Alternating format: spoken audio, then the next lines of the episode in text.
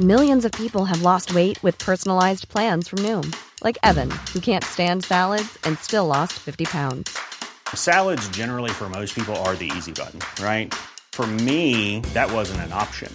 I never really was a salad guy. That's just not who I am. But Noom worked for me. Get your personalized plan today at Noom.com.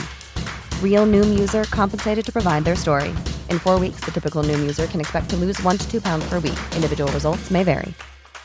Burrow is a furniture company known for timeless design and thoughtful construction and free shipping, and that extends to their outdoor collection. Their outdoor furniture is built to withstand the elements, featuring rust-proof stainless steel hardware, weather-ready teak, and quick-dry foam cushions. For Memorial Day, get 15% off your Burrow purchase at burrow.com slash ACAST and up to 25% off outdoor. That's up to 25% off outdoor furniture at burrow.com slash ACAST. Vous vous demandez à quoi ressemble la vie d'un critique de cinéma? Découvrez l'horrible vérité dans chaque épisode de la Réu d'écran large, avec les discussions, les débats et les engueulades de l'équipe. Bon, on va Réu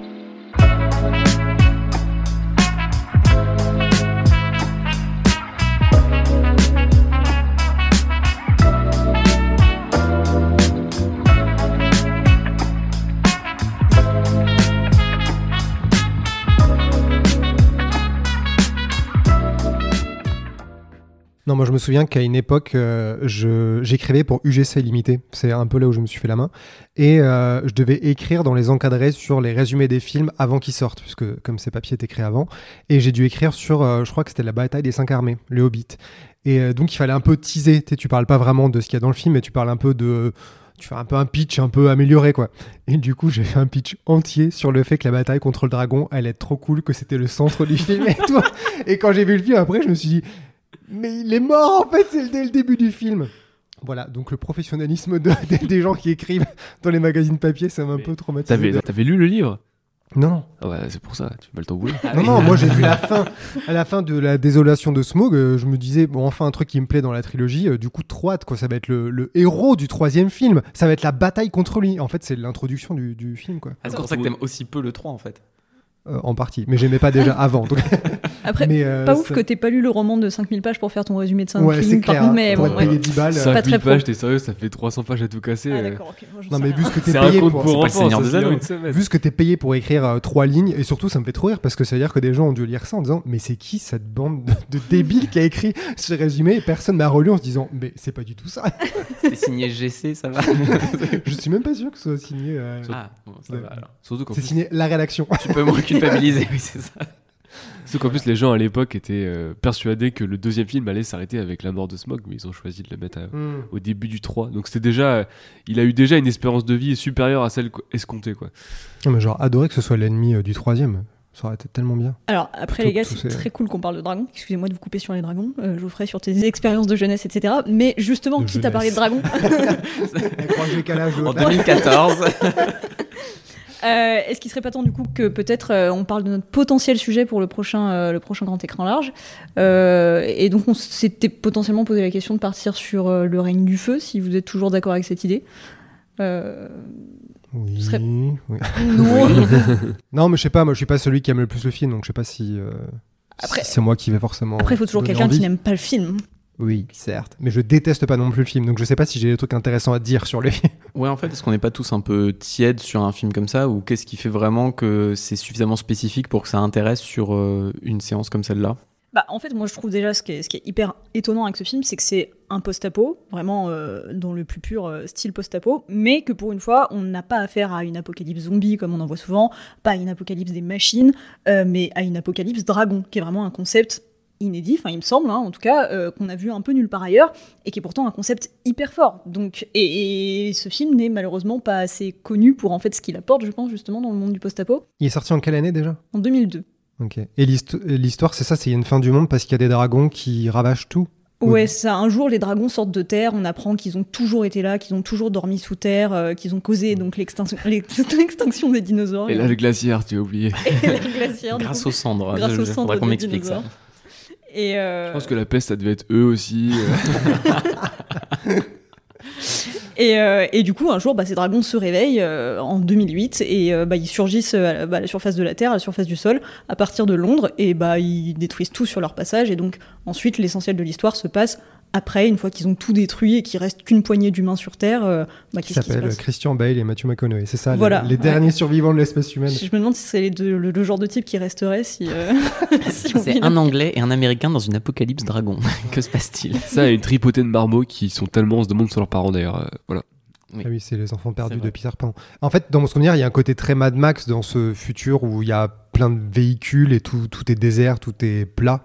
Oui, c'est ça. C'est un peu peut-être euh, la déception euh, de la promotion. Euh, je sais pas si Mathieu, tu veux nous dire un mot sur cette affiche qui te. Ouais, ouais, bah, ça qui est fort, c'est que si on le fait en grand écran large, on pourra mettre la super affiche avec les dragons qui dévastent tout Londres. Et les gens ne sauront pas que cette affiche est absolument mensongère et que c'est pas du tout dans le film.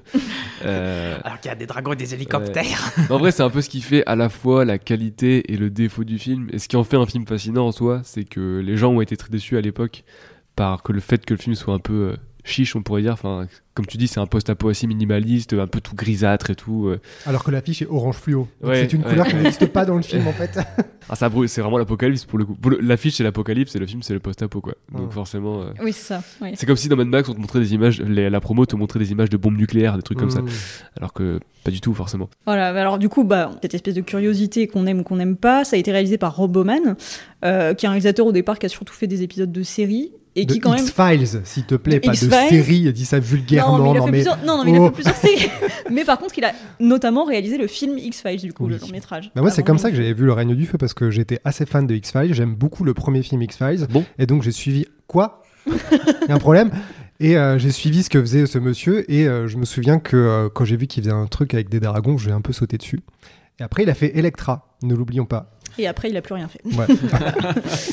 Étonnant. Oui, parce que pour le coup, le Reine du Feu, ça rentre bien dans ce qu'on veut faire avec le grand écran large, dans le sens où ça a été un bid euh, assez retentissant quand c'est sorti. euh, Donc, euh, Oui, c'est ça. ça rentre un peu dans l'idée de montrer des films qui ont pas eu, un peu comme on fait avec Mm. les mal-aimés sur le site, qui ont pas eu la justice euh, qui méritait peut-être. Mais d'ailleurs, j'ai fait un mal aimé sur Le règne du feu euh, bien avant que chacun de vous soit dans cette équipe. Pour dire que Oh. les gens avaient bien raison de ne pas l'aimer, du coup. Pour dire qu'il y avait des choses bien et des choses pas bien. Bien avant que vous soyez nés.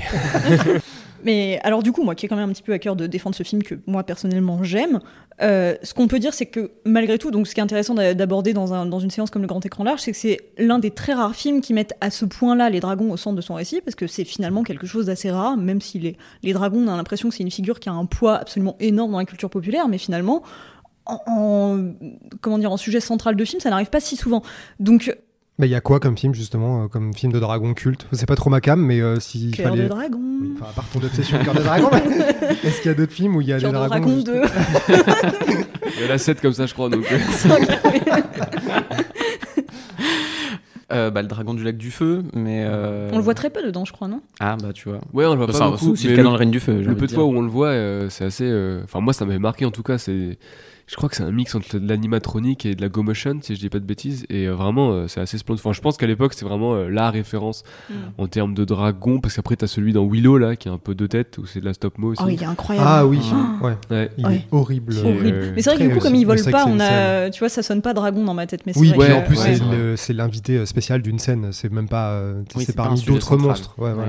Mais c'est souvent ça en fait. C'est vrai que c'est peut-être le paradoxe, c'est qu'en même temps c'est une créature mythologique tellement passionnante, en plus en termes de cinéma, parce que ça évoque de la pyrotechnie, ça évoque quelque chose de purement cinégénique, ça vole.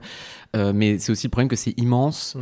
et que souvent du coup évidemment à réaliser c'est compliqué et ça a l'air d'être d'ailleurs et pour moi c'est peut-être le, le point central du règne du feu, c'est que c'est euh, euh, tellement compliqué à réaliser que tu es obligé à la fois d'économiser, enfin de, de faire attention à comment tu le filmes.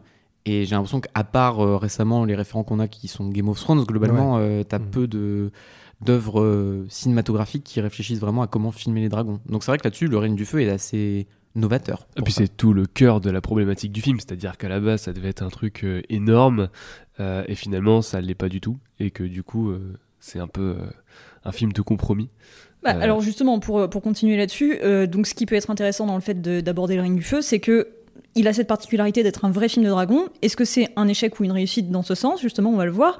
Et euh, est-ce que, en étudiant cet exemple, est-ce qu'on peut justement essayer de déduire une raison de bah, pourquoi c'est si rare et euh, est-ce que ça a eu des conséquences aujourd'hui que ce film se fasse euh, Voilà. Et déjà, on peut, comme tu disais, Mathieu, la naissance du film est peut-être plus intéressante, enfin, à mes yeux, que le film lui-même, désolé. C'est ce qu'on appelle un spec script, c'est-à-dire un scénario qui a été fait sans être commandé par un studio. Donc, c'est vraiment la success story hollywoodienne qu'on aime tous euh, rêver. Euh, c'est euh, deux mecs sortis de nulle part qui ont écrit un scénario dans leur coin et qui ont essayé de le vendre après. Et il a été acheté. Et pendant des années, il a été en développement un peu compliqué avant que le film se fasse genre au début des années 2000 et qu'il y ait un peu un, un- tournant avec la mise en chantier de la trilogie Seigneur des Anneaux et Donjons et Dragons qui a un peu donné l'impression que les dragons avaient le vent en poupe ce qui n'a pas vraiment été le cas comme Ils on ont dû lancer le projet avant de voir le film quand même, je pense. hein, mais... Probablement. non, mais ils ont dû se dire, il y a peu de dragons. En fait, ils en sont sûrement venus à la conclusion qu'on a aujourd'hui, c'est qu'il y a peu de films de dragons, c'est assez excitant, c'est présent, omniprésent dans l'imaginaire. Est-ce qu'il n'y a pas un truc à faire autour? Surtout que cette recette, comme tu dis, de post-apo et dragon, c'était complètement unique. Et le scénariste qui a été après embauché pour euh, vraiment réduire le spectre euh, du film, il disait, en fait, je pense que cette idée, personne à Hollywood n'aurait pu l'avoir parce qu'en fait, tout le monde se serait auto-censuré en disant, mais personne va foutre de l'argent sur un truc aussi cher et compliqué. C'est ce- c'est ce qu'ils ont fait finalement. Parce que à ce truc que Bowman estimait à 300 millions de dollars, je crois, un truc comme ça, enfin complètement surréaliste, euh, écrit par des gens qui ont aucune idée de ce que c'est que chiffrer euh, un script Hollywood, euh, basé sur mine de rien, à l'époque c'était un peu moins important, mais quand même pas une grosse IP ni rien, enfin vraiment qui avait que son concept pour lui, c'était beaucoup trop énorme et ils ont dû couper comme des fous dedans pour rabaisser ça à 66 millions, c'est ça, je crois. Ouais. Ce qui est euh, ironiquement d'ailleurs euh, moins que Signe, sorti la même année et projeté euh, au grand écran large euh, il y a quelques mois. Par le même studio, surtout par Touchstone, du coup, studio, la, et ouais. la filiale adulte, entre guillemets, de, de ouais, Disney, ouais. euh, qui du coup a investi Alors plus que- dans Shyamalan, alors qu'il y a beaucoup moins de choses dans Shyamalan et que c'est limite Ouais. beaucoup plus Bah, il y a minimaliste. le salaire de euh, Shyamalan et Mel Gibson. Alors, sans Ouais, doute. c'est ça. Je pense qu'il y a facile 20-25 millions. qui Mais quand tu vois en plus les effets visuels de Signe qui sont. Oh, eh, oh, on arrête. Euh, ceux du Reine du Feu auraient peut-être bien mérité d'avoir un petit peu plus dans, l'enveloppe. Mais c'est vrai que le Reine du Feu, il le définissait comme une espèce d'Independence Day avec des dragons au tout début, le premier scénario.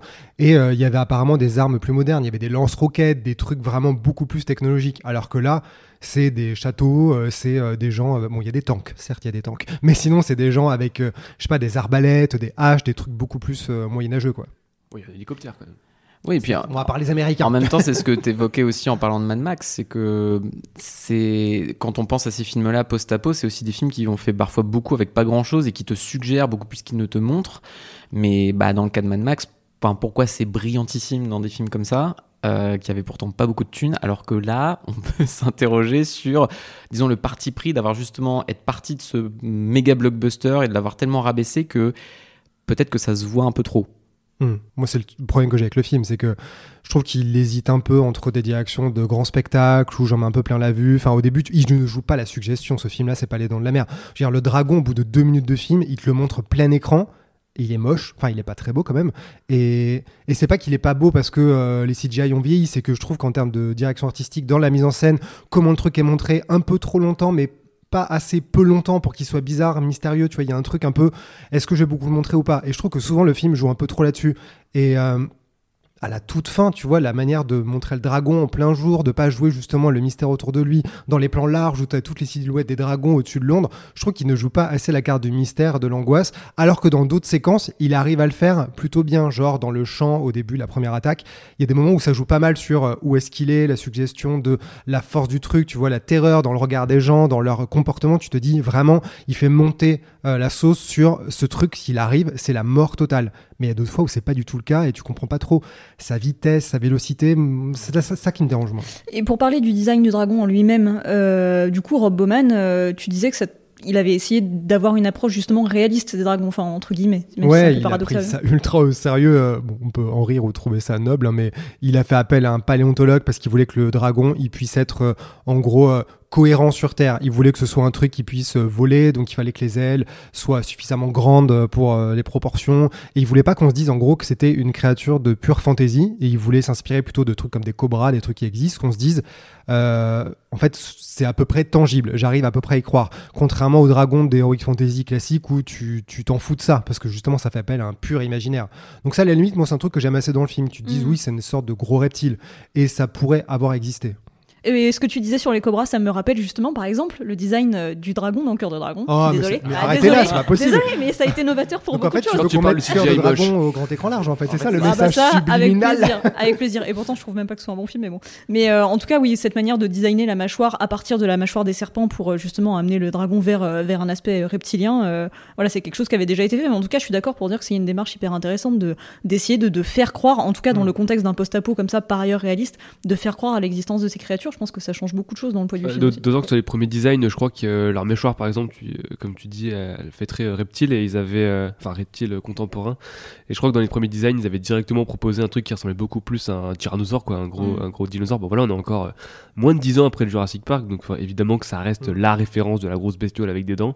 Et je crois que c'est Bowman lui-même qui a dit non non, je veux un truc beaucoup plus qui fasse vraiment penser à, alors oui, comme tu dis, Cobra, mais il y a aussi un peu de la chauve-souris, je crois, dans la manière dont il s'envole et tout. euh.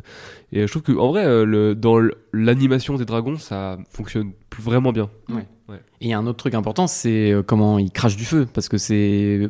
Il y a plein d'œuvres d'heroic fantasy qui se posent jamais vraiment la question de comment un dragon crache du feu. C'est juste c'est dans l'imaginaire et c'est comme ça.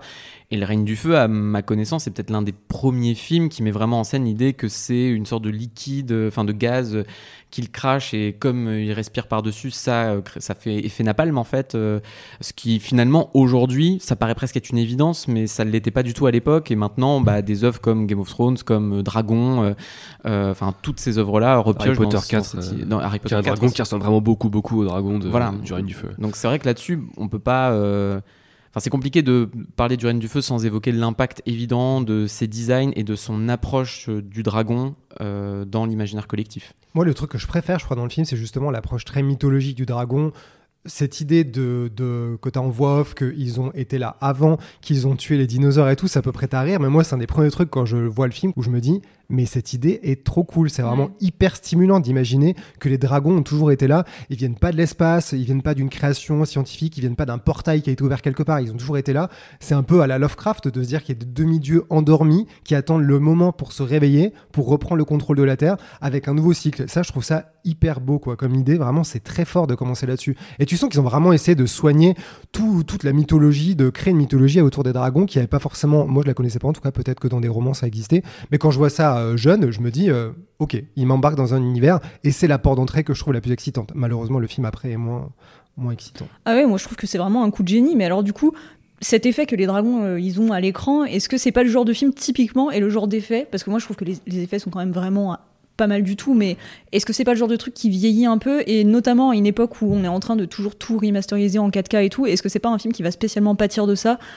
Où on va se dire bon bah finalement euh, voilà avec les, les rendus, les qualités de l'époque ça allait. Mais Bah après, je que ça dépend de quel dragon tu parles dans le film, entre les CGI et ceux qui étaient réels sur le plateau. euh, Bien sûr. Parce qu'il il y a une vraie différence, quoi. Quand tu vois que. J'étais en mode ok il me fait une blague, il parle de vrais dragons mais ok. Et je me disais, c'est quoi cette bande d'ironie Elle se fout de ma gueule alors que je lui parle normalement, quoi. Non, mais il y a des moments où tu sens que la peau est là, quoi. Vraiment, quand Ouais. il tue le dragon Ouais, et qu'il est mort, échoué ouais. au milieu Oui, du voilà, dra- c'est que le dragon mort. en C'est- fait. Ouais, mais du coup, est c'est trop dommage qu'il soit coup, pas ouais. plus exploité. Et là, tu te dis, bah, ce dragon-là, il va pas vieillir. Parce que quand il va chercher l'œuf et tout ça, bah, bah, comme les, les dinosaures de Jurassic Park, par contre, il y a vraiment des plans où. euh, je pense que c'est globalement la DA, la manière dont c'est géré, euh, comme je disais tout à l'heure, quoi, la lumière et la manière dont Mm. c'est filmé. Tu vois, à la fin, quand le dragon il rampe au sol et que euh, il attend littéralement que Christian Bale et la meuf euh, aient chopé la flèche pour le tuer. Je me dis en fait globalement il y a un truc qui marche pas. J'ai l'impression qu'il est débile et pourquoi il rampe, pourquoi il les explose pas alors qu'il sent qu'il y a une menace puisqu'il s'est pris une, un Matthew McConaughey explosif dans la gueule donc il doit se sentir un peu menacé pour la première fois. En fait c'est globalement je trouve qu'il y a des moments l'illusion ne fonctionne plus. Donc euh, Ouais. Ça plus ces CGI un peu dégueulasses fait qu'en fait euh, tout s'écroule pour moi. T'as ce moment où McConaughey fait Il sait qu'on est là. Et toi, t'es en mode Bah pourquoi il vous crame pas la gueule alors? Et t'as cette vision euh, subjective qui est totalement pas assumée, Ouais, qui intervient dans deux trois ouais, plans. ouais. Tu te dis mais il joue au chat et à la souris. Enfin, en plus, Il a- fait une blague pas qu'un seul il joue au chat et à plan, la euh, souris. Enfin, pas qu'un seul plan subjectif. Enfin, moi, ça a marqué en le revoyant. Je me suis dit, euh, tiens, c'est très marrant. Predator de ça fait, merde, Voilà, ça fait a très qu'un sous seul, Predator, ouais. mais on dirait qu'ils font oui, bon, on l'a fait quoi. Voilà. ouais. Oui c'est ça. La suite. Bah, et en même temps, en parlant de ça, le film est quand même méga novateur sur son approche, parce que du coup, bah, au travers du sérieux qu'on évoquait de Rob Bowman dans, la, dans, dans sa manière d'aborder les effets visuels et les designs, en fait, euh, ils ont fait un truc qui était super euh, rare et pas du tout commun dans la production d'un film comme ça. C'est qu'ils ont pris 9 mois de pré-prod, ce qui est beaucoup quand même. Et surtout pour un film qui avait pas un si gros budget, et surtout avec du coup The Secret Lab, qui était donc le studio maison Disney en termes d'effets visuels, ils ont fait une approche qui était euh, pas du tout orthodoxe de tout faire en même temps. Mais en fait, eux, comme ils voulaient être sûrs d'avoir les, les bons résultats avec les CGI et qu'ils savaient, ils tâtonnaient pas mal sur les, sur les effets pratiques aussi et sur la, gueule des, des dragons, en fait, ils ont tout fait en même temps. Ce qui est super chelou comme approche, mais du coup, en cherchant sur internet, il y a des, des concept art super beaux, il y a plein de trucs où ils ont testé plein de choses sur le, le rendu des dragons. Et pour la petite anecdote, Rob Bowman était pote avec H.R. Giger, donc le concepteur du Xenomorph d'Alien, et lui avait demandé du coup s'il pouvait faire quelques, quelques designs. Et Giger l'a fait, alors d'une manière très Gigeresque qui évidemment n'a pas ça du tout été très réaliste, gardé. euh, ouais, ouais, bah ça fait une espèce de bah ça fait un peu vers des sables de dune avec des dents partout, c'est super chelou. euh, ça, ça, ça a un effet très bizarre et c'est visiblement il paraît l'agent de enfin ou la- l'assistante de, de Giger qui lui avait dit euh, non mais de toute façon le scénario est pourri, euh, perds pas ton temps là-dessus. et du coup Giger a arrêté. Mais bon, de toute façon ils auraient sans doute pas gardé les C'est designs. arrivé à de nombreuses reprises quand même dans la production de ce film, des gens qui lisent le script et qui font oula. Mais du coup, ce qui est marrant, c'est qu'ils ont vraiment tout fait euh, un peu en simultané et je pense que c'est à la fois la grande qualité du film, c'est qu'ils ont pu vraiment expérimenter pour trouver ce qui leur paraissait être le mieux, mais il y a aussi des moments où ces limites-là euh, se sentent vraiment. Et en- notamment sur un des problèmes, bah, celui que tu évoquais, c'est que comme du coup il y a beaucoup de suggestions des dragons, beaucoup de dragons qui sont incrustés dans des décors réels, ce qui est parfois très dur à faire, et peu de plans qui sont full CGI, et bah il y a la question de comment tu mets un dragon en raccord avec des acteurs euh, présents sur place, et du coup l'échelle des dragons, elle est mais chaotique, Ah ouais. enfin tu Je pense que un même- temps monstrueux à comprendre. Parmi les dragons, c'est déjà euh, un problème, c'est-à-dire que ils annoncent le fait qu'il y a le gros dragon qui est un peu le roi des dragons, euh, Le mal alpha, Le mal alpha. le seul mal alpha. qui d'ailleurs pour l'anecdote à l'origine devait être un peu à l'alien, euh, une femelle euh, avec tous les mâles qui tournent autour, sauf que vu qu'ils ont rajouté dans le script un peu à la dernière minute l'idée de mettre un œuf, et ben il a fallu justifier ça. et Ils ont inversé du coup. euh, Bon, ils auraient pu dire euh, la vie trouve toujours un chemin. euh, voilà. Ils ont des gènes de grenouille. euh, voilà. Non là c'est des, c'est des poissons là, ils font, Oui. ils font comme les poissons, là. c'est ça qui est dit par le film. Mais ouais, il t'explique euh, que le, celui qui est dans Londres, là, le énorme, euh, il est énorme. Et il y a un plan où ils arrivent à te le montrer, qui est le plan où ils arrivent, il y a tous les dragons euh, femelles qui s'envolent et il y a le gros qui vient en bouffer une. Euh, mais sauf que dans le reste du film, alors le climax, enfin, moi je trouve vraiment qu'on a du mal à prendre la mesure de la puissance de ce Mm. dragon-là qui a l'air d'être pareil que les autres. En fait, c'est un peu dommage. Même dans le design, en fait, c'est dommage qu'il soit finalement pareil que, que ses congénères. C'est surtout que tu le vois majoritairement sur des plans larges face à Christian Bale, donc c'est cool, tu le vois en in full glory, euh, mais comme tu as vu le cadavre du dragon femelle qui paraît pas tellement moins grand euh, avant, en fait c'est pas clair. Et surtout la scène où le dragon mâle attaque pour la première fois, donc d'abord Matthew McConaughey et sa clique de tank et euh, plus tard le château. En fait, comme t'as aucun rapport d'échelle, à part sur le méga plan large où il crame tout, et où tu vois bah, juste des mecs cramer vite fait, tu, vois Matthew McConaughey le voir, mais il y a aucun plan qu'ils partagent ensemble. Et ça devient très très dur d'avoir euh, ce rapport d'échelle là. Et du coup, il faut que tu attendes ce plan de fin où il sort de Westminster euh, Abbey pour comprendre que, ah oui, le dragon mâle est deux fois plus grand que les femelles et il peut même les bouffer. euh, Mais ça, je trouve que c'est un échec. Il réussit pas du tout à iconiser le grand méchant dragon du film. Il arrive pas du tout à te le montrer dans un plan qui va trancher avec le reste et te faire comprendre, mesurer l'ampleur de l'horreur du truc ou vraiment te faire sentir le désespoir de mais comment à trois débiles on va tuer ce truc? Et je trouve que toute la scène de fin qui se passe dans une cour avec des ruines, en plus bloque beaucoup les perspectives et la manière de filmer parce qu'ils sont au sol, le dragon se retrouve à ramper, à un moment tu le vois arriver et bouffer quelqu'un, la mort de Matthew McConaughey n'est même pas vraiment iconisée, c'est on dirait qu'il manque des morceaux en fait dans ce film on dirait qu'il manque des bouts et plus tu avances vers la fin, pire c'est. Londres, je trouve que c'est le pire morceau du film et vraiment on dirait qu'il a il manque 15 minutes quoi, c'est pas possible. Bah, de toute façon, clairement, on sent que le film a été tronçonné à plein d'endroits et que le climax aurait dû être limite la dernière heure du film, enfin la deuxième moitié du film, et c'en est les 20 dernières minutes qui arrivent vraiment comme un cheveu sur la soupe. Et du coup, finalement, la sensation de difficulté des personnages à vaincre la grande menace semble. Bah ouais, parce que quand tu arrives à Londres, moi j'ai qu'une envie, c'est déjà quand ils arrivent et que tu découvres le paysage apocalyptique de Londres avec les dragons, tu te dis ok, c'est l'antichambre de l'enfer. Mm. Donc tu as un plan où tu vois qu'il y a euh, 30 000 femelles et le gros qui en tue ok. Il rampe, il passe dans un sous-sol, il ressort pile au bon endroit, et huit minutes après, c'est fini en fait le film. Oui, C'est quand même hallucinant. mal, d'ailleurs. La frustration de euh, bah, j'ai envie d'explorer Londres, j'ai envie qu'il y ait un peu une partie de, de, de chasse, quoi. Vraiment qu'ils aient peur, que tu comprennes un petit peu. Peut-être que c'est là qu'ils auraient pu donner des éléments pour que tu mesures aussi l'horreur de la mort des gens dans les villes, que tu vois dans des coupures de journaux, des voix et tout ça. Enfin, vraiment, c'est hyper frustrant pour moi le film à la fin. Mais alors, avant de, de dérouler absolument tout ce qui ne va pas euh, dans le film, Parce qu'on n'a si- pas deux heures devant nous, donc arrêtons. même s'il n'y a pas tant de choses que ça qui vont pas, mais bon, bref. Euh, pour revenir un petit peu, parce que Antoine, tu disais que le film a notamment eu 9 mois de pré-prod et que c'est énorme, etc.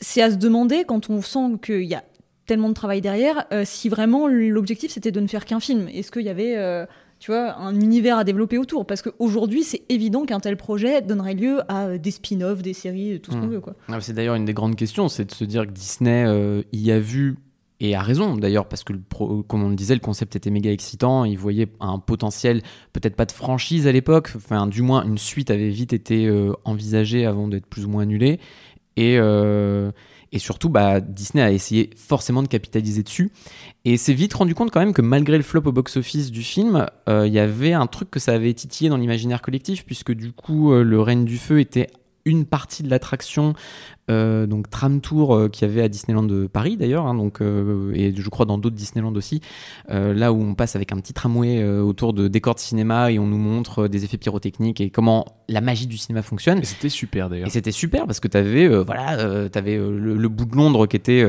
cramé et avec des effets de flammes qui, qui débarquaient partout. Et ça, c'était quand même plutôt cool. Euh, Enfin, moi-même, j'en ai un souvenir euh, gamin euh, assez ému.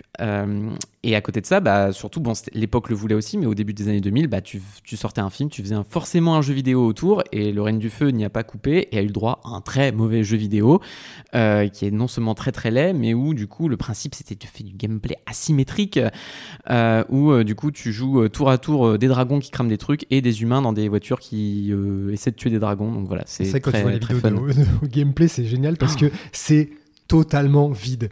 T'es dans un tank au milieu de, de champs avec euh, des boss pour faire des dunes. T'as genre euh, trois broussailles parce que c'est post-apo et tu mitrailles le ciel. Et quand tu joues le dragon, tu vois comme tout est moche et vide. Comme vraiment, là, je pense qu'ils ont été confrontés aux limites euh, techniques, à mon avis. Oh bon, Ubisoft fait pareil aujourd'hui, hein, donc c'est pas tellement Oh, un problème. perdue. Mais c'est vrai que je regardais les chiffres pour voir à quel point c'était un flop.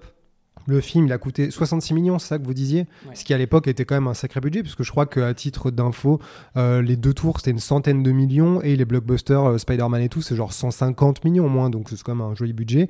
Il a fait 82 millions au- dans le monde, donc euh, clairement pas rentabilisé, sachant que c'est 43 box-office domestiques, là où ça récupère le plus. Donc oui, je pense qu'ils attendaient un peu plus, quoi.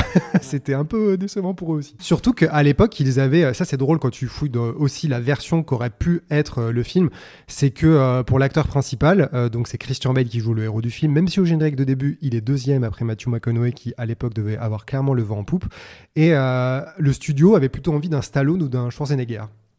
Je vous laisse imaginer ce que ça aurait donné, quoi. Et euh, Rob Bowman disait que lui, il voulait un mec à peu, près- à peu près normal, quoi. Un mec où, au début, quand il arrive, il est pas surmusclé, tu te dis pas qu'il va forcément gagner ce que tu aurais eu avec euh, Schwarzy. Et à l'époque, Christian Bale n'était pas encore Batman, donc euh, c'était pas non plus si donné. Donc le studio ne voulait pas trop de Christian Bale, euh, et Christian Bale ne voulait pas trop du film. Et c'est ce que tu disais, euh, Mathieu, c'est que Christian Bale, quand il a lu le scénario, il s'est dit que c'était de la merde, en fait. Et le, le réal a dû aller le convaincre. Il a dû aller le voir. C'est toi qui disais, non, sur euh, le plateau Ouais, c'est d'Equilibrium, non? Equilibrium, je crois, ouais, qui, qui tournait ça. ouais. et, Donc, euh, et en gros, il lui a dit Je sais que le scénar est pas top, donc euh, je- t'inquiète, on va un peu le rafistoler. Et c'est là, pour moi, l'autre problème du film, c'est que en voulant rajouter des couches pour convaincre euh, Monsieur Christian Bale, j'ai l'impression qu'ils ont rajouté des couches de, de dramaturgie à la mort moelle Donc, euh, franchement, quand tu regardes ce qui arrive au personnage principal, alors le mec, au début du film, il perd sa maman. Ensuite, il a un- une destinée de, de leader de la communauté avec laquelle il n'est pas forcément à l'aise. Il a un meilleur copain qui va mourir. Euh, il a un fils euh, symbolique adoptif. Euh, il a une amourette de merde avec la blondasse venue des États-Unis. Tout ça pour un personnage, sachant qu'il a surtout un conflit avec Matthew McConaughey. Voilà.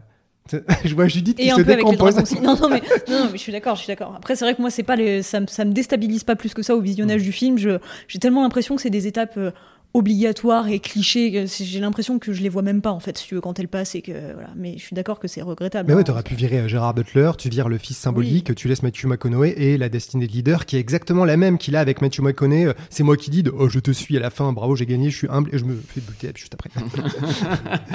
Donc c'est ça en fait, je trouve qu'il y a un peu de surplus sur des, des moments où les gens parlent et t'as envie de les égorger et pas assez de moments où juste ça joue sur l'ambiance qui en plus c'est génial ça que je trouve hyper décevant, c'est que l'ambiance visuellement je trouve que le film est- en jette vraiment quoi, il y a un vrai travail sur, sur les couleurs, le monde complètement désaturé, désolé, moi je trouve ça super bien ça. Alors justement, en parlant de ça, euh, en parlant de séquences réussies où les gens ne parlent pas trop et on ressent bien l'atmosphère, on peut peut-être parler des- de certains moments quand même spécialement réussis où je pense qu'on est à peu près tous d'accord, notamment la scène où les Américains viennent enfin euh, démontrer ce dont ils sont capables et pourquoi ils chassent des dragons avec des hélicoptères, oui.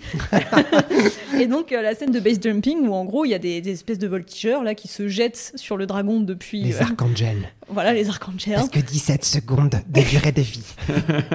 qui se jettent sur les dragons en plein vol depuis leur hélicoptère avec des filets pour soi-disant bah, empêtrer les ailes du dragon. Et donc il y a une scène qui nous montre ça et qui est quand même qui est ouf. Enfin moi je la, trouve dingue. Je trouve je trouve que son pouvoir de suggestion est super fort. La manière dont ça se passe complètement dans les nuages. On n'est pas sûr qu'ils arrivent bien au-dessus des dragons. Puis en fait si. Puis à un moment donné on comprend que le dragon a réussi à se libérer parce que il voit les filets remonter et se relever, euh, enfin revoler par-dessus eux. Et mais en même temps on voit pas le dragon. On sait pas s'il a vraiment réussi à se libérer ou s'il s'est écrasé ou quoi. Enfin elle est elle est balèze cette scène. D'ailleurs, je viens d'y penser sur cette histoire de 17 secondes d'espérance de vie. À un moment, le gamin, il dit Ouais, mais il y a tel personnage qui est resté. euh, bah, c'est la meuf d'ailleurs, je crois. Des années. euh, 8 ans, ouais. 8 ans. Non, Mais c'est du- pas la meuf, c'est un mec. hein. Ok, bon, lui, ça fait 8 ans qu'il le fait. Mais du coup, si c'est une moyenne, et que lui, ça fait 8 ans qu'il a d'espérance de vie, ça veut dire que les autres, ils ont quoi Un quart de seconde en fait? Mais non, mais tu triches. C'est le, le temps d'espérance de vie une fois qu'ils sont, qu'ils sont en l'air, une fois qu'ils ont sauté l'hélicoptère. Il augmente quand même beaucoup la moyenne. C'est un peu le Bernard Arnault du base jumping, tu vois. vu il, il il monte la moyenne, et du coup, bah, t'as l'impression que tout le monde est, est riche, quoi. Bref.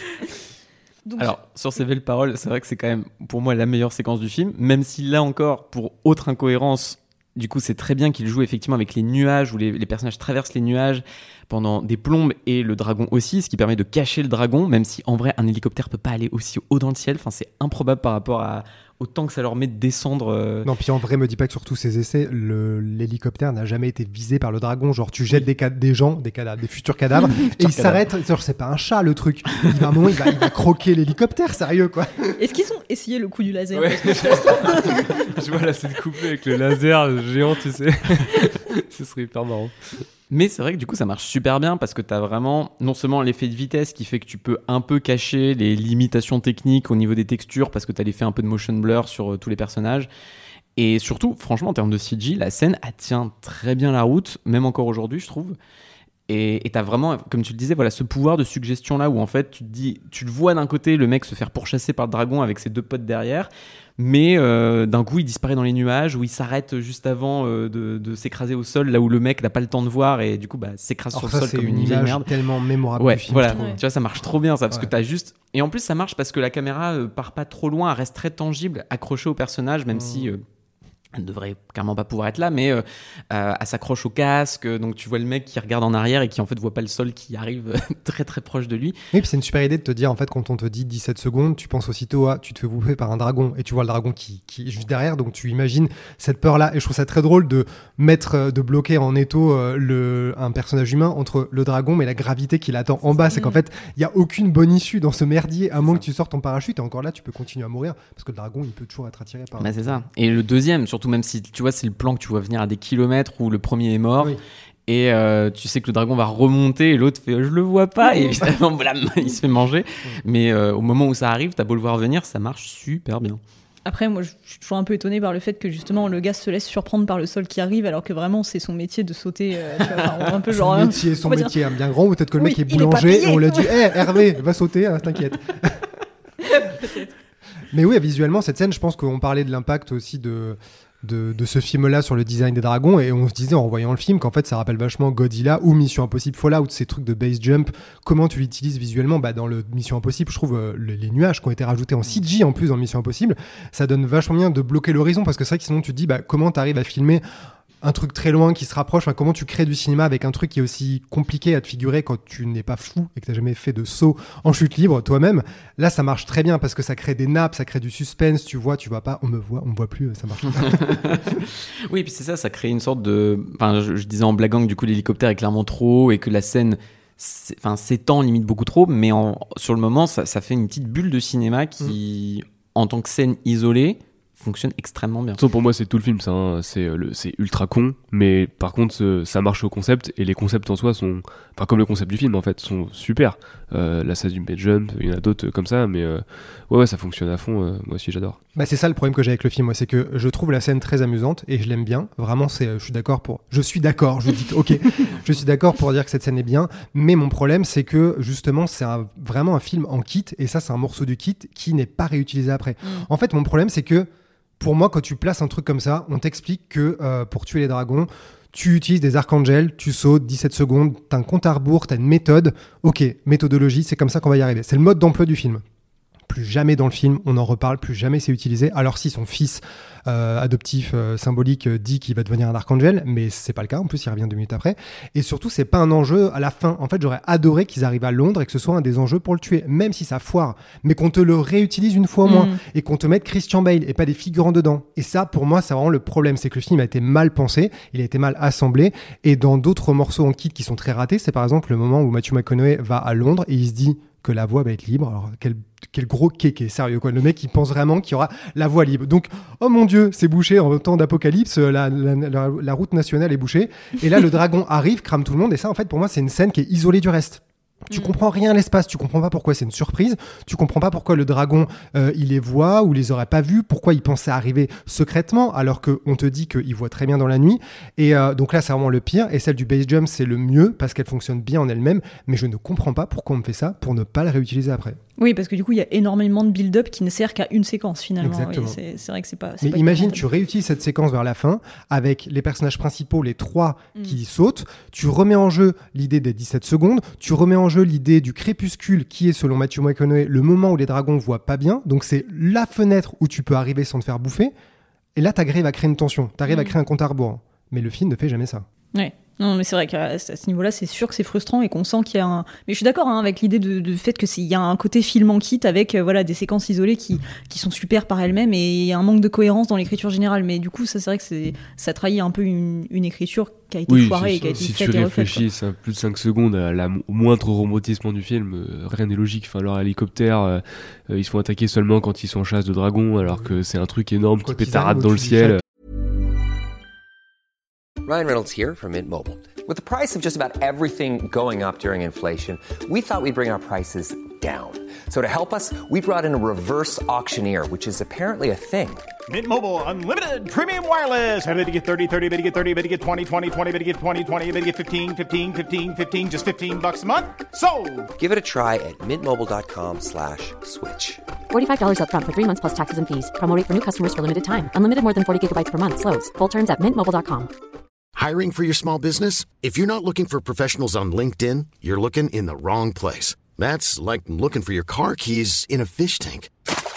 LinkedIn helps you hire professionals you can't find anywhere else, even those who aren't actively searching for a new job but might be open to the perfect role. In a given month, over 70% of LinkedIn users don't even visit other leading job sites. So start looking in the right place. With LinkedIn, you can hire professionals like a professional. Post your free job on linkedin.com slash people today. On a fait le tour, il y a personne. Mais s'il y avait quelqu'un, tu serais pas la connasse en fait. à quel moment c'est safe de faire ça Je comprends pas. T'as le moment, as le moment où ils vont, euh, ils, vont euh, à Londres euh, en tank en ligne. Je suis pas un grand statisticien militaire, mais pour moi, quand tu es face à un dragon, tu te mets pas en formation euh, en ligne. formation lance-flamme. C'est ça. non, mais c'est ça, et c'est le moment où l'économie en fait devient euh, non seulement voilà, tu vois les coutures, tu vois euh, l'économie doit s'effacer en fait. T'as beau savoir qu'un mm. film a eu un petit budget, enfin ou qu'il est parti de quelque chose de beaucoup plus gros, bah, quand t'es spectateur, d'ailleurs, a priori, tu le sais pas forcément que le film aurait dû coûter 300 Et millions. t'as pas et besoin de le savoir. t'as pas C'est besoin comme de le l'art savoir. contemporain. Si t'as besoin du mode d'emploi pour comprendre et aimer, c'est qu'en fait C'est pas pour toi. Et là, mon problème, c'est que quand je vois la scène du base jump, quand je vois la scène de la file indienne des tanks, quand je vois euh, le cadavre du dragon euh, qui est fait en réel sur le plateau, et tout ça sert finalement pas suffisamment en termes de valeur et d'impact dans le scénario, je me dis mais pourquoi ne pas avoir utilisé une seule des idées et l'avoir réutilisée après? Tu gardes que le base jump, tu gardes le cadavre mais tu l'utilises plus. Tu, enfin vraiment tu essaies de créer plus de tension. Tu vires la scène du tank, tu la fais raconter, mais par contre tu les montres arriver à Londres, être dans les sous-sols. Par exemple, dans les sous-sols. Ils arrivent dans un espèce de souterrain avec euh, le fumigène que tu lances au bout du couloir pour voir s'il y a quelque chose. Donc ça, c'est tout très classique, mais ça marche bien. Et euh, donc tu te dis, est-ce qu'il peut y avoir un ennemi? Il pourrait, il pourrait, la menace pourrait être là. Et la menace, elle arrive parce qu'en fait le sol tremble et Matthew McConaughey dit, il sait qu'on est là. Et après ils prennent l'échelle et ils sont au milieu de, bah, de l'arène de fin. Mais qu'est-ce que c'est dommage de ne pas avoir créé un petit peu de tension dans l'exploration de Londres pour justement te faire un peu monter la tension à ce moment-là? C'est d'autant plus dommage que le film y arrive parfaitement à d'autres moments, euh, et notamment à faire, euh, comment dire, à, mettre au maximum euh, à profit ces peu de moyens et à faire beaucoup finalement avec vraiment pas grand-chose. Et je pense que la scène vraiment emblématique de ça, c'est celle de l'apparition du, dragon dans le champ de tomates, quand il y a un peu des factieux là du, camp des, des survivants, on va dire, qui vont aller récolter des tomates, voilà, alors qu'ils n'avaient pas le droit dans, dans le champ Parce que interdit. c'est pas la saison. voilà parce que c'est pas la saison. Et, euh, et que donc bah évidemment un dragon arrive. Et donc c'est un, un champ de tomates qui est un peu au centre d'une sorte de petite vallée fait, qui est entourée de, de sortes de petites collines de cendres quoi. Et, euh, et là l'apparition du dragon elle est faite avec rien mais ça marche tellement mieux que n'importe quelle autre apparition du dragon, je trouve, dans le film. C'est-à-dire que au départ, on suit, euh, enfin, quand on sent que le dragon va arriver, la caméra suit un oiseau dans le ciel et au moment où l'oiseau arrive vers le- le- l'autre côté de la colline, on le voit rebrousser chemin en mode il y a quelque chose qui l'a fait flipper quoi. Donc on commence à se douter et je trouve que cet effet-là, mais il est tellement réussi. Et juste après, il y a un, plan entre deux, deux plants de tomates comme ça où on aperçoit un petit peu le, le haut d'une colline et il y a quelques cailloux qui roulent du haut de la colline et on se dit, tu vois, enfin c'est le, le pouvoir de suggestion. On se dit putain la, la bestiole énorme qu'il doit y avoir derrière. Est-elle en train de ramper? oui, non mais oui bon, peut-être il dormait, on sait pas. Et, et, et quand voilà, quand il veut, Rob Bowman, il a quand même une inventivité de mise en scène dans ce film que je trouve folle pour réussir à faire des effets fous avec euh, voilà deux cailloux qui roulent quoi. Et ça, je pense, ça marche aussi bien parce que euh, tu n'as pas encore vu les dragons et c'est la première apparition. Donc c'est vrai que tu imagines Mm. le pire. Et comme tu es avec eux dans les champs de tomates et que t'as, t'as, la visibilité est bloquée, donc tu vois la silhouette et après, à un moment, c'est juste euh, un cimetière. Le truc, il est en train de Mm. tout cramer. Donc je suis d'accord que là, ça marche bien. Enfin, on a vu le dragon dans la, la scène d'intro quand même. Oui, malheureusement. C'est vrai que même, moi-même, j'ai envie de l'oublier. Et globalement, je trouve qu'il y a même dans cette euh, atmosphère-là que le film crée, et le fait aussi, alors là, c'est peut-être la nostalgie qui parle, mais le côté euh, 35 mm, tu sens que ça a été tourné en péloche, qu'il y a beaucoup de trucs qui ont été faits en dur sur plateau, mais je trouve qu'il y a une vraie élégance quand il a justement le temps aussi de d'explorer, alors que ce soit le, le château euh, qu'ils ont d'ailleurs construit pour, euh, pour les besoins du film, euh, alors qu'il y a 10 000 châteaux, euh, du coup, là où ils tournaient, mais ils en ont quand même construit un, ce qui est un petit peu Et bizarre. je crois même qu'il raconte que les touristes s'arrêtaient en disant Oh, on a trouvé un château qui est pas sur les cartes. C'est-à-dire, non, mais dégagez, s'il vous plaît, les gens là. Mais même, tu vois, à Londres, malgré des fois le peu de temps, qu'on, comme on évoquait, qu'il a pour euh, développer ce climax, je trouve qu'il y a des vrais, enfin, il y a des passages où ça marche super bien. Il y a ce plan euh, et cette idée même géniale de ce bus, euh, enfin, ou ce wagon qui est euh, en diagonale, enfin, euh, craché dans le sol et sur lesquels ils vont. Et en fait, tu les vois sortir en un seul plan, d'une, petite planque euh, pour rentrer dans le, dans le wagon et la, la caméra suit par un travelling en fait le rentrer dans le, dans le wagon et avec du coup la caméra qui malgré elle est un peu débulée parce que le wagon est de côté et avec les raies de lumière qui rentrent t'as un truc vraiment très euh, voilà je trouve le film très bien texturé en fait. T'as vraiment un truc où tu sens que c'est tangible tu sens qu'il y, a un- il y a un truc qui est là. Ce qui en plus contraste pas mal avec les dragons numériques qui bon bah leur limite aujourd'hui Mhm. mais qui s'incrustent vraiment bien dans euh, ce côté très en dur Alors moi j'ai le même problème avec ce wagon penché, c'est que je me dis à quoi il sert en fait? Vraiment, j'imagine l'équipe se dire, vas-y les gars, j'ai une super idée. On fait monter Matthew McConaughey en haut d'un wagon pour dire qu'il a une visibilité sur un champ et après il redescend. Et je En me dis mais pourquoi, pourquoi il le fait pas plus longtemps Tu vois, je ne comprends pas pourquoi ils se sont fait chier à construire en dur ce truc-là pour faire quelques plans et pas plus l'utiliser. Pourquoi il tombe pas? Pourquoi le dragon ne surgit pas? Pourquoi il se cache pas dedans? Tu sais, je comprends pas en fait déjà à l'intérieur de l'histoire pourquoi ils font ça alors que t'es pas plus à couvert et que le dragon devrait t'avoir repéré et que t'as rien à voir dans ce champ. Il est pas au-dessus d'un mur quoi. Il est dans un trou et il monte à un mètre dans le trou en disant c'est un trou et il redescend. Non, mais Et c'est Il y a ça, plein de trucs euh, comme ça dans le film. Ils l'ont vu dans sa caravane euh, d'acteurs là, à un moment il a descendu, il a fait euh, euh, euh, il faut absolument qu'on mette ça dans le film. Mais après, Parce je qu'on suis- peut, on peut en parler d'ailleurs peut-être de Matthew bah McConaughey oui, maintenant sûr. parce que c'est quand même euh, c'est quand même un peu la star plus ou moins volontaire du film, je sais pas, mais euh, c'est quand même incroyable à quel point donc ce personnage d'américain euh, qui débarque euh, donc on ne sait trop comment des États-Unis d'ailleurs hein, parce qu'ils disent qu'il a perdu 120 hommes Par le pôle euh, en Nord. venant Moi, je par dis le pôle le Nord. Nord. Non, C'est pas- 120, c'est 120, 120, mais euh, ça Oh. fait beaucoup d'hommes quand même. hein. Quelques personnes. Mais qui étaient euh, visiblement ils sont venus en avion avec plusieurs tanks et des hélicoptères, donc euh, voilà, en Angleterre. Et Ah, c'est euh, vrai, les tanks. J'ai jamais fait réflexion. Comment tu trimbales trois tanks bah oui, voilà, tu vois, non mais c'est c'est une vraie Ah non, mais à l'époque, ils avaient peut-être un porte-avions, on sait pas ce qui s'est passé. Après, peut-être qu'ils un mentent, porte-avions hein. pour des dragons. pas du tout d'Amérique. hein. Ah, Je crois qu'ils ont un accent. oh là là. Mais du coup, le personnage de Van Zandt, donc, euh, il y tenait euh, tellement. Euh, et contrairement à Christian Bale, lui prenait le film très très au sérieux, tellement au sérieux que euh, donc quand, il, quand Rob Bowman l'appelait au téléphone, il demandait à ce qu'on lui parle en tant que Van Zandt. Et sur le plateau, là même, il fallait que euh, on parle à Matthew McConaughey en tant que Van Zandt, euh, en tant que son personnage.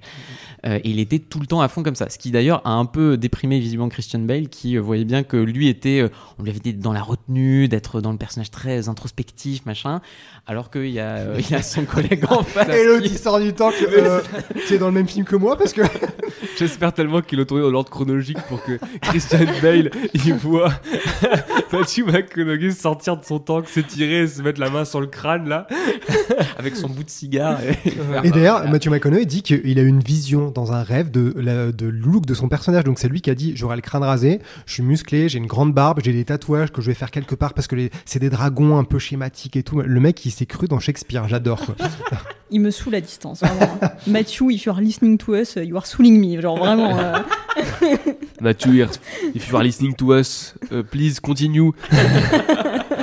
We like it. Bah, surtout que c'est vraiment génial dans les scènes où ils sont en champ contre champ avec Christian Bale et que Matthew McConaughey est vraiment à 2 cm de sa gueule et qu'il lui sort les grosses répliques et que tu sens que Christian Bale est en face halluciné à se dire il faut que je garde la face mais j'ai tellement envie de me marrer ou de d'halluciner face à ce que je suis en train de voir. Ouais, parce que j'ai vu le film assez jeune et je crois que c'est un des. Bon, moi j'adore les cabotinages au cinéma, voilà, à chaque fois ça me.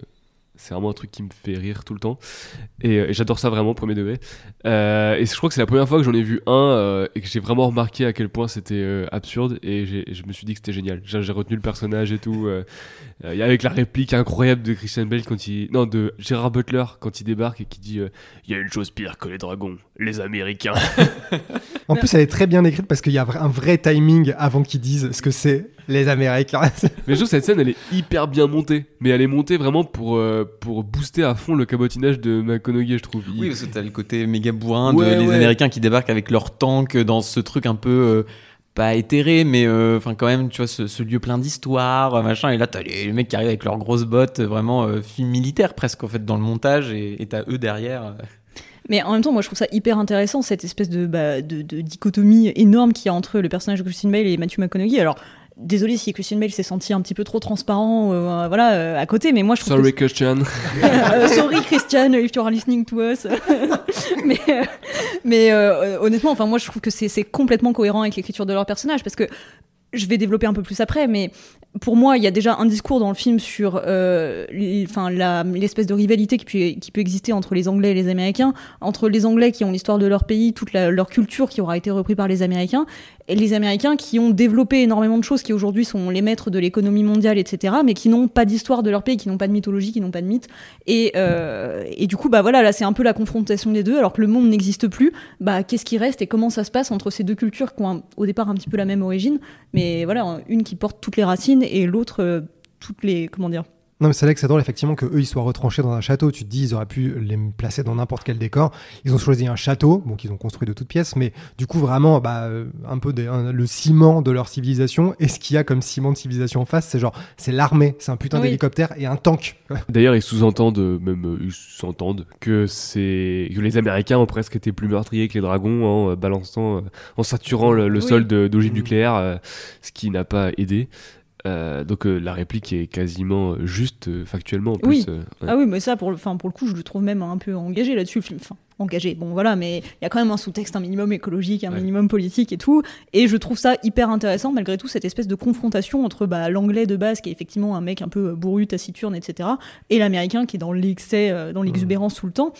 Et je trouve ça d'autant plus intéressant que évidemment que pour moi, euh, enfin pas, pas que pour moi d'ailleurs, c'est le cas, euh, le, personnage de Christine Bale, c'est une, euh, c'est un ersatz du roi Arthur, parce que le film est finalement une réécriture de la légende arthurienne. Alors ça se voit notamment, alors il y a des petites, petits antiques qui sont glissés dans le film entre l'un des personnages à un moment donné qui dit à Christine Bale, alors du coup ça, ça fait de toi le roi Arthur, genre oui, son personnage s'appelle Queen. La toute première réplique qu'il lui est adressée quand il est enfant dans la scène d'introduction, c'est un ouvrier du chantier qui l'appelle Almighty Queen, comme on dirait Almighty un roi. Et donc en fait, l'histoire, c'est vraiment parce qu'en fait, dans la légende arthurienne, il est dit que le roi Arthur, après être mort ou mortellement blessé, on sait pas trop, en tout cas avoir été emmené en Avalon par euh, sa sœur Morgane, la fée Morgane, il est censé un jour revenir et euh, ramener la paix en Angleterre et de nouveau euh, guider les Anglais et que les Anglais sont toujours censés espérer son retour. Et donc là, en fait, c'est un petit peu cette version horrifique, on va dire, que le film explore de bah, si à un moment donné, en fait, c'était les dragons, quelque chose d'horrible qui se réveillait et pas seulement le roi Arthur. Et qu'en fait, c'est l'apocalypse qui est amené par les dragons qui permet finalement la renaissance d'un d'un roi Arthur. Mais le roi Arthur, au départ, c'est quoi? C'est un mec tout à fait normal qui, à un moment donné, se trouve suffisamment être innocent et dépourvu d'ambition pour euh, extraire Excalibur du rocher et donc être le roi. Mais c'est pas au départ, c'est pas du tout quelqu'un justement comme euh, Van Zandt, c'est pas Mm. quelqu'un d'exubérant, c'est pas quelqu'un de surmusclé, etc. Donc pour moi, je trouve ça totalement cohérent que le personnage de Christian Bale soit écrit comme ça. Et à la fin, évidemment, on voit à quel point on sent que bah oui, du coup, il est le leader de la nouvelle euh, de la nouvelle civilisation. Et il y a ce fameux plan où il extrait sa hache de la roche, vraiment en mode bon bah voilà, c'est mon Excalibur. Donc pour ça, je trouve que le film est hyper intelligent. Enfin pas mon tout point de vue, mais cette, cette écriture-là, je la trouve très très bien tenue, euh, je la trouve très bien pensée, et voilà, bah tant pis si c'est avec c'est des égos d'acteurs, mais en tout cas, je trouve que les écritures de personnages, et Matthew McConaughey, il a beau me saouler, je trouve ça euh, fin et cohérent et pertinent, quoi. Ah, je trouve ton analyse super pertinente. C'est vrai, quand tu l'avais déjà évoqué, euh, c'est super cohérent quand on redécouvre le film. Mais d'un autre côté, moi, dans cette écriture-là, j'ai un vrai problème. C'est que d'un point de vue plus simple sur les, des bases d'écriture de scénario, pour moi, il y a un gros problème qui là aussi dépend de ces multiples réécritures du film. C'est que quand on écrit un scénario, souvent il y a un peu deux règles. C'est que soit tu fais un scénario à protagoniste unique, soit tu fais un scénario à protagoniste double. Et tu peux aussi faire un, un film choral. Et en fait, pour moi, Le Règne du Feu, c'est un film qui sait pas en fait où se, placer. C'est-à-dire que dans les faits, il voudrait être un film à protagoniste double avec d'un côté Christian Bale et Matthew McConaughey. Sauf qu'en fait, c'est un film à protagoniste unique avec Christian Bale qui est vraiment le héros du film, qui est présenté plus tôt dans le film, qui a la vraie évolution, contrairement à Van Zandt, qui en fait plus qu'être l'an- l'antagoniste temporaire du film est presque le mentor d'une narration plus traditionnelle. Et ça, moi, ça me pose le gros problème, c'est que si on suit le fameux euh, parcours campbellien ou des, règles de base de structure du, parcours d'un personnage de, fiction, euh, Christian Bale, en fait, il passe tout le film à attendre le fameux appel à l'aventure qu'il y a chez Joseph Campbell et où, logiquement, tu as l'appel à l'aventure, tu as le rejet de l'appel à l'aventure une première fois. Donc, euh, bah, Luke Skywalker, il dit, mais non, je suis bien sur Tatooine, tout ça. Et, ou Bilbo qui, enfin, oui, Bilbo qui dit, non, mais je suis bien dans la comté, je reste là. Et jusqu'au moment où, bah, il arrive un truc qui le motive à partir. Et là, en fait, le règne du feu, le problème, c'est que c'est Christian Bale qui dit tout le film. Non, je veux pas partir, faut protéger les nôtres, on peut rien faire contre les dragons. Et Van Zandt qui dit euh, non, non, mais moi je sais que j'ai raison, faut qu'on aille à Londres. Et c'est là qu'on sent que le film aurait dû clairement avoir une heure à Londres parce que l'appel à l'aventure arrive à la fin du deuxième acte quand bah, tout a été perdu, que Christian Bale n'a plus rien à perdre et que du coup il fait bon bah d'accord ok j'ai perdu mon copain et le château a été cassé donc euh, vas-y on va à Londres tous les trois. Et c'est là d'ailleurs que ça justifie presque là aussi que le climax de 20 minutes aurait Oui. dû voilà être vraiment la, la dernière heure en fait. Et ça pour moi c'est un- une vraie lacune combien même on peut y mettre plein d'autres belles choses dessus. Mais pour moi cette base scénaristique là elle pêche vraiment dans le film. Non, moi je suis d'accord. Euh, que Je sais que pour moi, le film, je me suis toujours dit, euh, Matthew McConaughey, c'est un personnage qui va pas et il fout le film en l'air parce que c'est un autre film. Et en fait, je, pour moi, ça alourdit. J'aurais tellement aimé que le, film soit plus pur, plus simple, plus droit au but. Le fait que des Américains arrivent, apportent avec eux cette théorie euh, débile, enfin cette théorie, cette réalité débile de, en fait, il y a un seul mal parce que les poissons, ok. du coup. et c'est à Londres, ça tombe bien, ok. En fait, d'un seul coup, l'univers qui est immense se retrouve très très rétréci et le couloir est minuscule et ils sont beaucoup trop avancés dedans. Et le fait de devoir faire avancer Christian Bale avec ses 50 casseroles dramaturgiques de merde là, avec euh, tous les gens avec qui il a des interactions qui doivent le faire avancer, évoluer personnellement, et, et Matthew McConaughey en face qui est complètement bâclé. Le mec, il passe du super leader. Genre le chasseur de requins, de requins euh, qui a la, la dent euh, minuscule autour du cou, à euh, genre le mec c'est le Dragon Slayer, c'est genre probablement le seul sur Terre qui le fait. Il va à main nue, ce con, quasiment. et il ne veut être le leader. Il écrase l'Angleterre, il écrase le roi Arthur apparemment, en tout cas Christian Bale. Et à un moment, parce que cet abruti a fait cramer tous ses tanks en ligne droite, il vire complètement de l'autre côté et il dit à l'autre Je te laisse en leader. Ça n'a aucun sens. C'est tellement rapide que le mec, qui déjà pour moi est ridicule, devient tellement stupide. Et il a la mort qu'il mérite en tant que clown et kéké du futur. Le mec, il se fait bouffer et disparaît. T'en as absolument rien à foutre.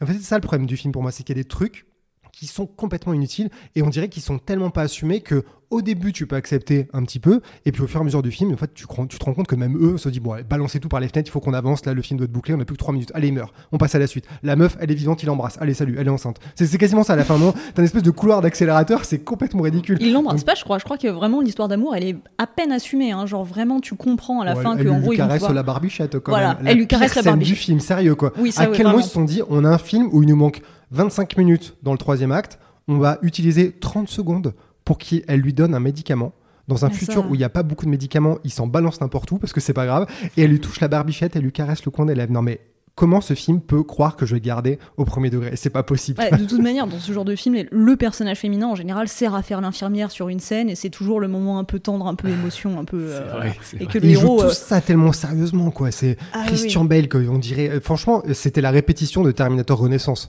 J'aime plutôt un peu Terminator Renaissance parce qu'encore une fois, il y a des très bonnes idées dedans. C'est du post-apo vraiment. C'est le roi Arthur peut-être des États-Unis. Il y a encore Christian Bale qui fait la gueule à côté d'un mec euh, qui cabotine. Ouais. Et il joue en mode Shakespeare, quoi. Vraiment, euh, tu dis, il a appris de Matthew McConaughey, donc il hurle sur Sam Worthington dans Terminator 4, quoi. Et le mec, il joue dans un film qui est pas du tout celui pour lequel. Enfin, celui qu'on lui a vendu, mais pas le scénario pour lequel il a signé, je pense. Alors après, dans ces petits moments euh, un peu émotion et les casseroles émotionnelles qui se trimballent et tout, moi je trouve qu'il y en a qui fonctionnent dans le sens où, donc pas le caressage de Barbichette, mais euh, il y en a qui fonctionnent parce que je trouve qu'elles sont en elles-mêmes bien écrites, même si voilà, elles se tuent peut-être un peu les unes les autres, et qu'elles sont bien jouées. Et euh, par exemple, moi j'aime bien, parce qu'on a, on a assez peu parlé de la scène d'intro, mais moi j'aime bien dans la scène d'intro, je sais que c'est pas forcément le cas de tout le monde, mais cette espèce de petit dialogue a avec la, la mère au départ, où en quelques lignes, on sent que Queen, petit garçon, bah, il a un, comment dire, une relation euh, saine avec sa mère, on sent que c'est tendre, il y a de l'amour, et en même temps c'est pas et ça part sur cette histoire de bah, peut-être qu'il est deg parce qu'apparemment il va pas pouvoir continuer dans l'école euh, qu'il voulait faire, ce genre de choses. Et bah, c'est des problèmes de la vraie vie, et ça donne l'impression d'un futur. Puis tout à coup, ça s'arrête et la mère, elle meurt en deux secondes. Et en fait, moi, je trouve que ça fonctionne, tu vois. Enfin, je trouve que voilà, euh, même si derrière, ça a peut-être trop d'impact ou euh, pas assez justement euh, par rapport aux autres enjeux émo- émotionnels du personnage, en elle-même, ces scènes-là, elles fonctionnent bien, je trouve. Ouais, moi j'adore la scène d'intro, c'est un des trucs qui m'avait le plus marqué quand je l'avais vu euh, quand j'étais plus jeune. Et je pense que c'est marrant parce que le, le cœur de la scène, c'est vraiment. ça cristallise tout ce qui fait que le film est bien malgré ses défauts. Parce que t'as le passage où il creuse du coup une sorte de. Être le, trou où il y a le, méchant dragon. Et donc il tombe sur une cavité au fin fond d'un truc de forage en plein Londres. Et donc t'as ce truc complètement improbable du gars qui en plus déteste sa patronne. On voit son gamin dans euh, un trou euh, dont il sait rien, euh, clairement. Euh, enfin, il y a déjà des trucs qui crament un peu sur place, enfin, c'est quand même pas ouf, quoi. Donc le gamin y va, donc c'est improbable, mais en fait, la scène est vraiment bien mise en scène. Et là, on retrouve ce que tu disais, euh, le côté euh, mythologique Lovecraftien. euh, Organique. euh, ouais, ouais, vraiment, c'est la, la caverne des mythes, quoi. Il se retrouve Mm. là, et, il lève les yeux, et je trouve la scène plutôt bien mise en scène. et ouais, il y a vraiment ce truc du. J'aime beaucoup le, le fait. Parce que du coup, tu parles des mythes spécifiquement anglais. Du coup, le fait que ce soit. Parce que ça pourrait être aussi hyper incohérent, que ce soit pile sous Londres, etc. Mais du coup, on a vraiment ce truc d'un mythe, c'est littéralement sous les fondations de Londres, quoi. mm. Et je trouve ça vraiment euh, plutôt bien écrit. Alors après, je trouve que la scène où il remonte dans l'ascenseur, il montre trop le, le dragon euh, pour que ça fonctionne complètement. Mais franchement, la, ouais, la partie où il rentre dans la, la caverne et tout, euh, c'est super bien géré. Et en fait, ça donne aussi direct le ton du film que je trouve très très sombre pour le coup. Mm. Pour euh, bon, ok, c'est Touchstone, c'est pas directement Disney, mais euh, mais tu t'attends pas quand même à un truc aussi. euh, Ouais, ouais, il y a vraiment quelque chose d'innommable, de Lovecraftien et tout à ce moment-là, qui m'a beaucoup marqué quand j'étais plus jeune. Voilà, qui m'a pas mal effrayé d'ailleurs même. Bah, pour une fois, je suis d'accord avec vous parce que je trouve que la relation avec la mère est assez, euh, assez bien écrite et, euh, et précise parce que en le revoyant, je me suis dit c'est marrant. Lui, il arrive en mode euh, blagueur. Il arrête pas de faire de l'ironie et du second degré et il le fait devant sa mère. Donc toi, en fait, depuis le début, tu trouves un peu rigolo ce gamin qui est considéré comme un adulte et sa mère le fixe et lui dit aussitôt. Qu'est-ce qui se passe? Qu'est-ce qui va pas? Tu sais, c'est marrant, c'est genre Mhm. vraiment comment tu crées la complicité. La mère sait que son gamin qui surplaisante, ça veut dire quelque chose. Et ce que j'aime aussi, c'est effectivement la caverne, parce que la caverne, c'est en fait le dragon et la caverne. Tu ne comprends pas cet espace. On dirait que c'est complètement fantasmé, qu'il est rentré dans une autre dimension. Les parois, en fait, c'est comme dans Alien, les parois sont vivantes, tout est organique. Et je trouve que c'est extrêmement excitant quand tu arrives là-dedans. Tu te dis que vraiment, c'est. En fait, ils ont ouvert les portes d'un univers. C'est un peu comme si tu avais ouvert un portail démoniaque. C'est dans Doom, sauf que c'est un dragon sous Londres. Et pour le, petit point de comparaison avec X-Files, le premier film X-Files commence avec un gamin qui tombe dans un trou au milieu du désert et qui a un truc bizarre qui lui monte dans les yeux, le liquide noir qui sera donc le black goo euh, qui sera l'enjeu de tout le film. Et là, en fait, c'est un mec, un gamin dans une caverne avec euh, le crachat des dragons qui lui va dans les yeux, qui n'a aucun impact d'ailleurs sur le reste du film parce qu'il n'a pas de séquelles ni quoi que ce soit, ce qui aurait été intéressant. Donc voilà, Rob Bowman euh, aime bien les trous avec des enfants dedans. Si vous voulez faire un film qui plaît à Geoffrey, mettez des références à X-Files. Je croyais qu'il y a un truc horrible, genre, mettez des enfants dans des trous. aussi, aussi. Vu ton appétence pour les films où les gosses passent des mauvais quarts d'heure ou Oui, sont oui. carrément méchants. Euh, J'aime bien les enfants désespérés, mais silencieux et euh, assez euh, nobles dans leur tristesse. Oula Et, euh, et du coup, un peu, enfin, si, on essaie un peu de, de- comment dire, de conclure et de rassembler nos idées sur ce débat, on est parti de l'idée que euh, le règne du feu, c'est l'un des rares post-apo, enfin, peut-être le seul post-apo qui emploie des dragons comme menace principale. Finalement, comment est-ce que ça a été reçu par le public et la critique Et est-ce que ça le change tant que ça des autres post-apo? Sait. Oui, prochaine question. Oui et non, mais enfin, en fait, je trouve qu'à la fois, bah, c'est un peu tout ce qu'on disait, c'est que on sent bien qu'il voulait tirer une spécificité d'utiliser des dragons et donc autant dans la mise en scène, dans dans le fait de développer des CGI extrêmement novateurs et euh, et de développer un récit un peu spécifique là-dessus. Mais moi, je trouve que au-delà de son atmosphère très élégante, enfin, elle pourrait très bien servir pour euh, des zombies ou pour euh, d'autres menaces. En fait, c'est juste que là, y il y a un potentiel qu'on perçoit mais qui encore une fois, comme tout le film carbure au concept, euh, comme on l'a dit, euh, c'est finalement ça s'étouffe euh, soi-même en fait. Je trouve assez vite et, et le film a du mal à rebondir sur ses bonnes idées et c'est un peu le problème. Je suis pas d'accord avec toi sur le côté euh, ça pourrait être des zombies euh, parce que euh, finalement l'originalité de l'esthétique du film qu'on doit d'ailleurs à un chef-op qui s'appelle Adrian Biddle et qui est quand même quelqu'un d'assez important pour l'industrie à ce moment-là parce que voilà il a commencé quand même avec Aliens le retour pardonnez du peu c'est quelque chose. Il a fait Princess Bride toujours dans la fantasy. Il a fait Willow hein, on parlait du dragon tout à l'heure. Et voilà Thelma et Louise 1492 euh, pas des films dégueux quoi hein Euh, 492 c'est sujet à caution, mais très bien. bah, esthétiquement, ça claque quand même, euh, les 492. Certes. Il a d'ailleurs fait aussi Event Horizon, Ah. va passer euh, au grand écran large euh, en premier. Voilà. Et, euh, et ouais, ouais, je trouve que la, la photo de ce mec, euh, elle arrive vraiment à. Parce qu'en fait, ça pourrait être super. euh, ça pourrait être super kitsch direct, le côté euh, tout gris, tout noir, tout désolé, très euh, film de l'Est, DTV, euh, années 2000. Et c'est pas tant le cas, euh, il arrive vraiment à créer des atmosphères avec ça. Et tu vois, je trouve que euh, le fait que ce soit des dragons, ça justifie le côté euh, paysage de cendres que t'aurais pas du tout avec euh, les zombies. Il y aurait eu des zombies, ça aurait pas été si cohérent finalement que cet univers il soit aussi euh, carbonisé quoi. Et là, je trouve que ça fonctionne. C'est vraiment des gens qui survivent sur les cendres d'un ancien monde quoi. C'est plutôt cool. Comme idée en tant que post-apo, ça fonctionne bien. Et esthétiquement, je trouve qu'il le rend hyper bien. Et il s'est très bien cadré aussi le fameux château. Euh, bon, qui apparemment été un gros décor en dur, donc ça a dû l'aider. Mais, euh, Mais c'est vrai que tu sens vraiment le soin de Rob Bowman et du chef-op euh, pour euh, donner vie à tous les décors à des moments où les scènes pourraient être tournées dans des endroits classiques, dans un coin, à côté d'un mur. Il y a un moment notamment où Matthew McConaughey et Christian Bale se voient dans la nuit et t'as les flammes, t'as des silhouettes, t'as des amorces, t'as plein de trucs qui dessinent le paysage. Alors d'un côté c'est plat et désolé et en même temps parfois le truc est complètement animé par une flamme, par une lumière, par les jeux à l'intérieur. Il y a cette scène très amusante où il rejoue Star Wars en intérieur. Du coup t'as Le travail sur les décors avec les peintures euh, très vieilles qu'il y a derrière et ce truc super moderne de pop culture. Tu sens qu'il y a vraiment euh, l'intelligence, quand même, la réflexion sur comment on peut euh, donner vie à ce monde-là, même si pourtant c'est que de la poussière et des briques et des morceaux de pierre, quoi. Donc euh, je suis d'accord que niveau ambiance, c'est quand même une des grandes qualités du film. D'ailleurs, autre interrogation, désolé, hein, mais par rapport à cette scène de ils refont Star Wars, ils refont Star Wars et après ga- les gamins leur demandent le roi lion et un truc qu'ils appellent Sharks, Mm. donc qu'on s'imagine être les dents de la mer. Mais comment ils jouent les dents de la mer? Moi, je veux voir euh, Christian Bale en tenue de requin euh, attaquer euh, Gérard, la But- suite, Gérard Butler. voilà, le remake Ah, de voilà. Bah écoute, si un jour on a un préquel, une suite ou un remake de ce truc-là, peut-être qu'ils joueront une autre, euh, un autre euh, ré- référence de pop culture de leur catalogue. Mais, en vrai, c'est ça qui est d'ailleurs vachement cool, c'est que on, on- enfin, on parle, euh, on, on parle souvent sur écran large de nos problèmes avec le fait qu'il y ait des mille remakes, euh, des, des suites qu'on veut pas voir et des trucs improbables. Mais pour le coup, je trouve que le Règne du Feu, par rapport à tout le concept qu'il y a, ça ferait vraiment un super remake ou une très bonne réécriture. Enfin, tu vois, de prendre la base du concept et de le faire autrement. Et quand tu vois d'ailleurs, bah, aujourd'hui dans le post-apo, ce qu'on a pu avoir avec The Last of Us sur euh, HBO, qui est aussi donc ceux qui ont fait Game of Thrones, donc avec des dragons en CGI plutôt bien foutus. Bah moi je me dis une petite série HBO, euh, tu vois, où limite d'ailleurs tu suis des personnages issus de différents pays, comment euh, euh, différentes euh, cultures essaient de survivre euh, à l'apocalypse dragon euh, au moment où ça arrive et pas juste après euh, avec ce truc très frustrant d'avoir cette intro avec le dragon qui sort pour finalement tout de suite après qu'on te dise euh, par un petit journal de bord euh, ils ont tout détruit et puis on, on en est là maintenant de voir l'apocalypse réellement ça pourrait vraiment donner un truc alors euh, comment tu traverses l'Atlantique en porte-avions Bah, moi j'aimerais bien savoir ça effectivement Mais alors juste pour répondre un petit peu, euh, enfin pour donner mon avis sur la question euh, juste avant sur est-ce que ça changerait quelque chose qu'on change la menace ou pas, et en même temps à ce que tu dis. Euh, pour moi, ça changerait tout qu'on change la menace parce que finalement, je pense que le propos du film, c'est d'abord justement cette mythologie euh, rattachée au dragon, euh, le conflit Angleterre-Amérique et cette ré- réécriture de la légende arthurienne. Pour moi, c'est d'abord ça le sujet du film.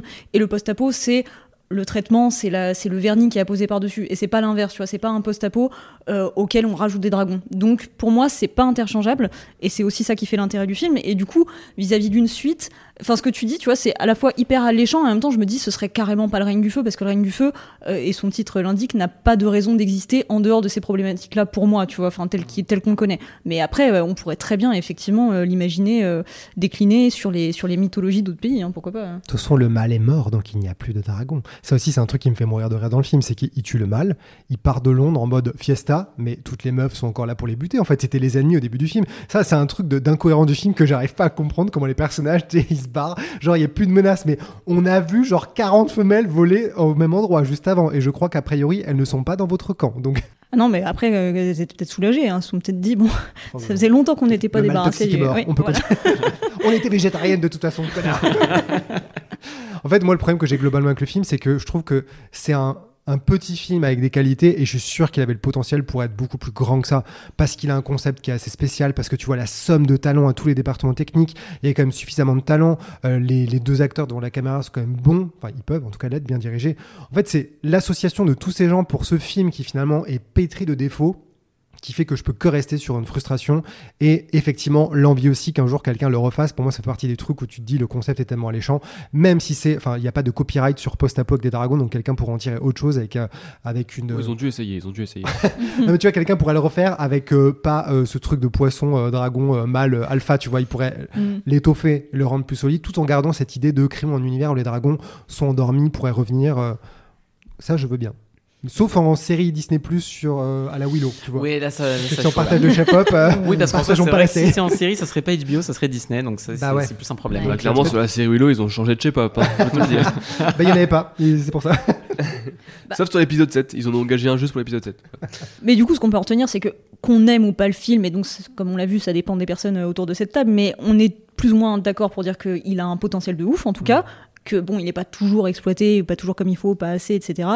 Euh, Et que même si on l'aime pas, euh, c'est indéniable qu'il a eu un impact assez fou euh, sur au moins la représentation des dragons à l'écran, quoi que ce soit en série ou en. Oui, je pense que même si on n'aime pas trop le film, on peut dire qu'il est unique, donc ça le rend forcément assez précieux.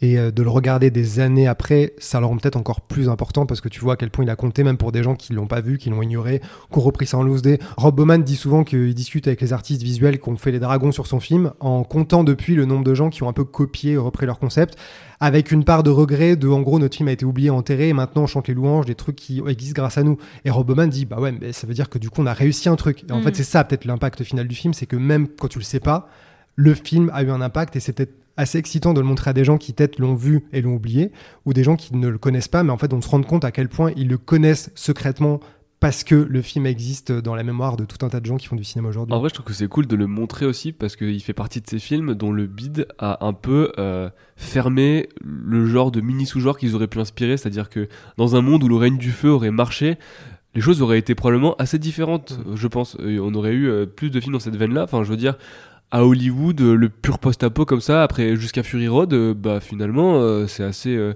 c'est assez chiche. Bon, là, il y a eu Le livre La, la route ou la livre d'Eli, mais- ouais, la route, les fils de l'homme, mais on est toujours sur le modèle un peu des bons films au, au Ouais. demeurant. hein. Mais ouais, sur le, déjà on est dans le post-apo gris un peu dans cette Mhm. idée-là, mais après on reste sur de la demi-prod un peu indé, mais pas trop. Ouais, ouais.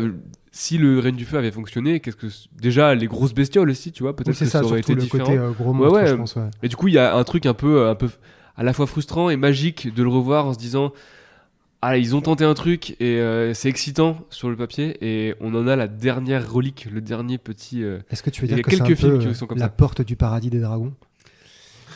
Oula Ça euh, fera un bon titre Est-ce d'article. que ça, Rob dis donc. Bowman est le je Michael curieux. Cimino des Voilà, je dragons suis très curieux de voir le Reine du Feu par Michael Cimino. Est-ce que Matthew McConaughey est la Isabelle Huppert des dragons? Euh, Isabelle, if you are listening. If you are listening to us, bon, en tout cas, globalement, on est d'accord pour dire que c'est du coup plutôt un bon choix pour un grand écran large. hmm. Il y a de quoi discuter, il y a de quoi. Voilà. Et du coup, est-ce qu'en passant, on ferait pas aussi un épisode de podcast? Ah oui, c'est vrai. Parce que, ouais, très bonne idée. Si un jour on fait le podcast, on pourra le faire. Voilà, il faudra juste. Du coup, si on fait un podcast, il faut que les gens pensent à s'abonner, à mettre des étoiles, des commentaires, tout ça, puis bah, euh, en passant euh, à lire notre site et regarder notre chaîne YouTube, quoi. Enfin, Ouais. c'est trois fois Si un jour on fait ça, on le dira. Et ça nous soutient beaucoup.